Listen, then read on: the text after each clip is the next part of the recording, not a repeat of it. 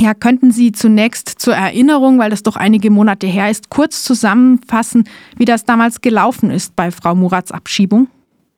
Ja, also ich habe selber aus der Zeitung erfahren, Frau Murat ist am 18. August aus ihrer Nachtschicht im St. Carolus Haus ähm, in der Oberviere, meine ich, in einem Pflegeheim in Trägerschaft von den ähm, Vincentinerinnen, meine ich, also äh, was noch von einem Orden getragen wird, äh, herausgeholt worden und abgeschoben worden. Es ist in SWR und in der BZ berichtet worden. Ich habe viel später erst erfahren, dass der Verein äh, Fairburg gleich zu Beginn ein Spendenkonto für sie eingerichtet hat. Frau Murat ist selber Syrerin. Sie hat wohl entfernte armenische Verwandte gehabt und hatte auch in Armenien studiert, ähm, ist aber aus Syrien nach Deutschland geflohen und hat dort einen Antrag auf Asyl gestellt, der abgelehnt wurde. Ich bin mir nicht ganz sicher, wie lange sie schon im Pflegeheim gearbeitet hat. Auf jeden Fall dieses Jahr und sie stand kurz davor, einen Ausbildungsvertrag zu bekommen als Pflegehelferin. Im Carolus-Haus fehlt sie sehr. Sie wird dort sehr vermisst und ich meine, äh, ich denke mir, dass die Leiterin vom Carolus-Haus an die Presse gegangen ist. So habe ich überhaupt über die Sache erfahren.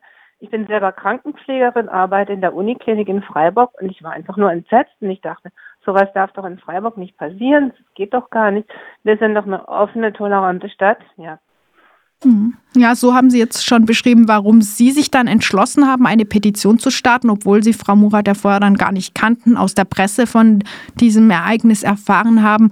Äh, ja. Die Petition heißt äh, Bleiberecht für Frau Murat. Ähm, was fordern Sie denn genau? Sie ist ja schließlich im Moment nicht in Deutschland, eben in Armenien und kann gerade gar nicht bleiben, sondern müsste erst mal zurückkommen. Ja, ja. Ähm, eben äh, grundsätzlich äh, ist es einfach für mich und für viele Menschen nicht nachvollziehbar, dass jemand, der arbeitet, der einen schweren Job macht, der klaglos ähm, harte Arbeit macht, der sich der ja integriert ist in der Gesellschaft, dass er rausgeholt wird. Und jemand, der fehlt, die fehlt.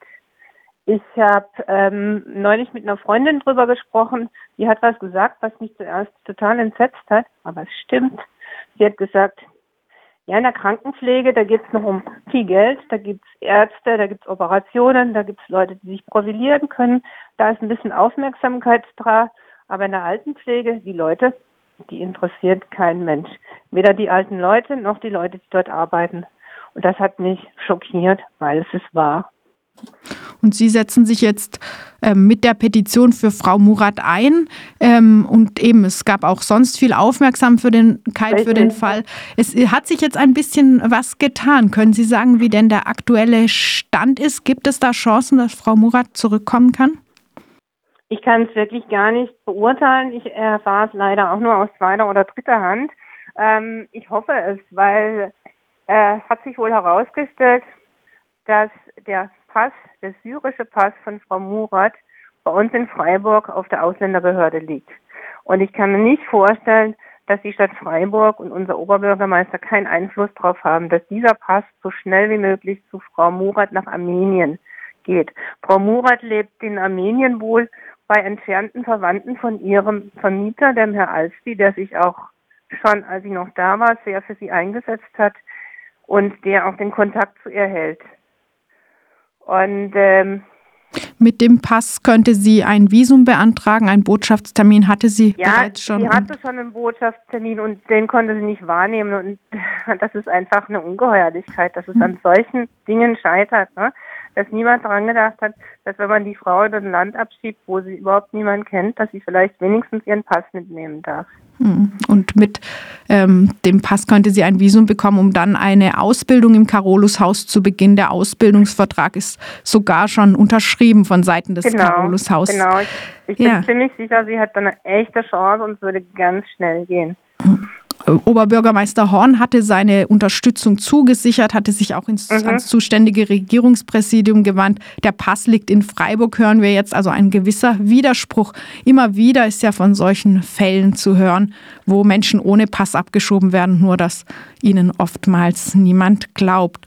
Ja, Frau ähm, Frau Hammer, Ihre Petition ist auf Open Petition zu finden und wir werden sie auch noch verlinken äh, unter diesem Beitrag, der später online sein wird auf rdl.de. Wer das zuhört, hat also über diesen Link auch die Chance, sich noch zu beteiligen, denn Sie sammeln noch Unterschriften und damit danke ich Ihnen für diese Information.